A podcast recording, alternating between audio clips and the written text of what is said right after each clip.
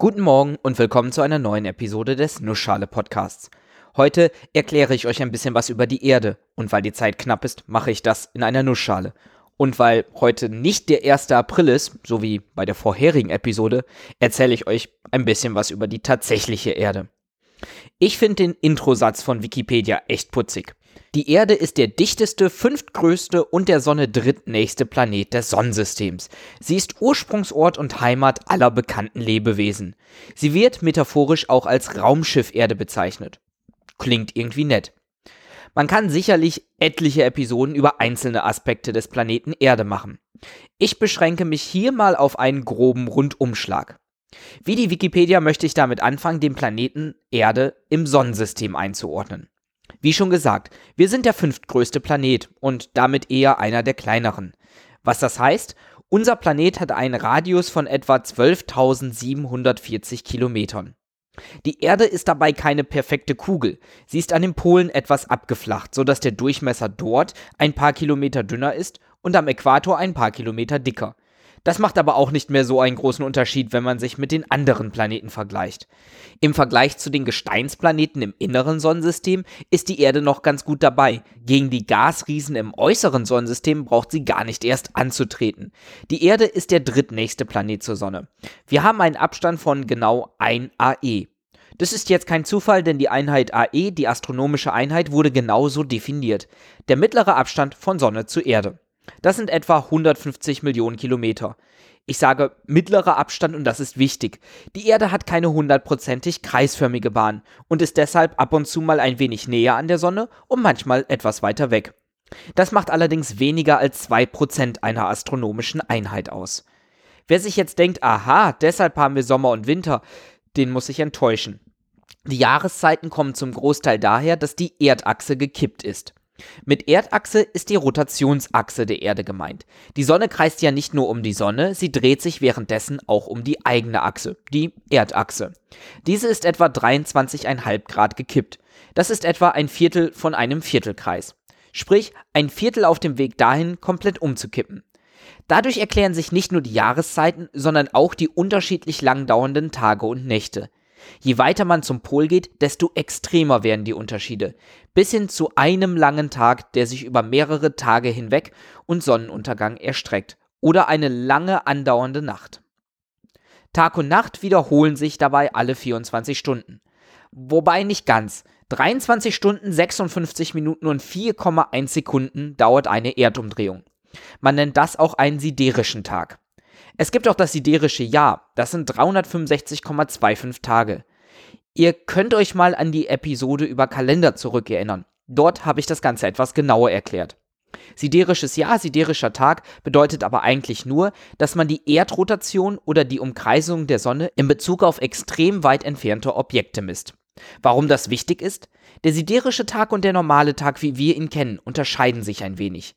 Nimmt man, wie wir das normalerweise so tun, die Sonne als Ausgangspunkt, um eine Erdumdrehung zu messen, dann lassen wir meistens außer Acht, dass wir uns während der Erdumdrehung ja auch weiter um die Sonne bewegen. Es also etwas länger dauert, bis die Sonne am gleichen Standort wieder auftaucht. Deshalb ist der siderische Tag kürzer. Die Erde ist übrigens ein sehr beeindruckender Planet. Wir haben Wasser, ein Magnetfeld, Plattentektonik und eine Atmosphäre mit ausreichend Sauerstoff. Das sind alles keine normalen Eigenschaften. Im Gegenteil, wir sind immer noch auf der Suche nach erdähnlichen Planeten, die in den wichtigsten Punkten der Erde ähnlich sind und damit gegebenenfalls auch Leben ermöglichen können. Schauen wir uns nun mal an, wie die Erde überhaupt entstanden ist.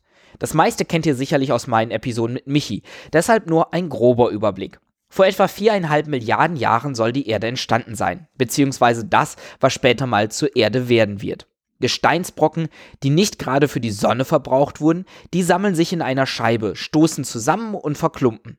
Je größer der Klumpen wird, desto mehr zieht der Klumpen andere Gesteinsbrocken an, bis irgendwann eine recht große Kugel entsteht. Durch die Schwerkraft wird diese verdichtet, stark zusammengedrückt und im Inneren sogar flüssig. Auch wenn auf die Oberfläche der Gesteinskugel kein so großer Druck drückt, ist diese sehr heiß und von Explosionen erschüttert.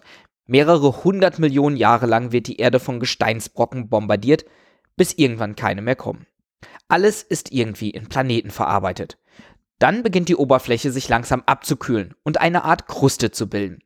Das ist der erste Schritt auf dem Weg zur Erde, wie wir sie kennen.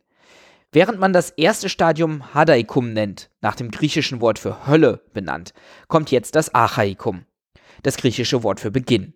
Beginn von Wasser auf der Erdoberfläche und Beginn der ersten Form von Leben, Bakterien. Langsam wird die Erde lebensfreundlicher. Durch die Bakterien wird zum Beispiel Sauerstoff produziert, der später für uns überlebenswichtig sein wird. Das ist der Beginn des Proteozoikums. Das Leben wird komplexer. Es bilden sich Zellkerne und Zellverbünde bis hin zu den ersten Mehrzellern. Vor etwa 550 Millionen Jahren begann dann das Zeitalter, in dem wir uns heute noch befinden, das Phanerozoikum. Komplexeres Leben fängt an, sich zu entwickeln. Aus dieser Zeit finden wir erstmals Fossilien von Skeletten und Schalen. Man spricht bei diesen Zeitaltern übrigens von Äonen.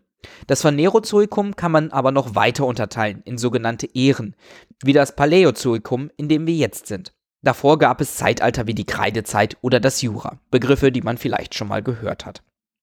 Heutzutage ist der Erdkern übrigens nicht mehr flüssig, also zumindest nicht komplett. Im Inneren der Erde befindet sich ab einer Tiefe von etwa 5000 Kilometern der innere Erdkern, ein fester Kern aus Eisen und Nickel. Es herrscht ein gewaltiger Druck von den darüberliegenden Erdschichten und eine Temperatur, die zum Teil die der Sonne übersteigt, über 5.500 Grad. Darum herum haben wir immer noch Nickel und Eisen, allerdings flüssig. Der Druck ist geringer und es sind auch ein paar andere Materialien in diesem sogenannten äußeren Kern vorhanden. Weiter geht's in den Erdmantel. Auch hier haben wir wieder eine Unterteilung, diesmal in unteren und oberen Erdmantel. Der untere Mantel um den äußeren Kern drumherum ist nicht komplett fest, er ist eher zähflüssig und bewegt sich sehr, sehr langsam. Hier wird unter anderem Wärme aus dem Kern abtransportiert. Man spricht von der Mantelkonvektion. In einer Tiefe bis zu 3000 Kilometern ist es hier etwa 2 bis 3500 Grad heiß. Darüber ist der obere Mantel, der zum Teil noch für ein paar hundert Kilometer flüssig ist. Da kommt dann zum Beispiel das Magma aus den Vulkanen her. Der obere Teil des oberen Mantels ist dann aber fest. Er wird auch die untere Lithosphäre genannt. Die Lithosphäre in der Gesamtheit schließt noch die Erdkruste mit ein. Dies ist eine Schale von um die 35 Kilometern Dicke, wobei das stark davon abhängt, wo man gerade guckt. Die kontinentale Erdkruste unter den Kontinenten kann unter einem Gebirge bis zu 70 Kilometer dick werden, während die ozeanische Kruste unter den Ozeanen nur 5 bis 8 Kilometer dick ist. Komplizierter wird das alles auch noch dadurch, dass wir mehrere Gesteinsplatten haben, die sich sehr langsam gegeneinander verschieben. Eine Bewegung, die Plattentektonik genannt wird und vermutlich eine eigene Episode benötigt. Kommen wir mal aus dem Mantel raus und gehen weiter nach oben, von der Erdoberfläche Richtung Weltraum. Beziehungsweise nein, das spare ich mir und verweise einfach auf die Episode über die Atmosphäre. Die ist nämlich bei unserer Erde etwas ganz Besonderes. Was man auch noch erwähnen sollte, die Erde hat ein Magnetfeld, das zum Großteil im äußeren Kern entsteht, dem flüssigen Teil des Erdkerns. Dieses Magnetfeld schützt uns unter anderem vor Sonnenwinden und hilft einigen Lebewesen auf der Erde, sich zu orientieren. Und ich glaube, damit soll es auch erstmal für diesen groben Überblick genügen. Vielen Dank mal wieder fürs Zuhören und bis zum nächsten Mal.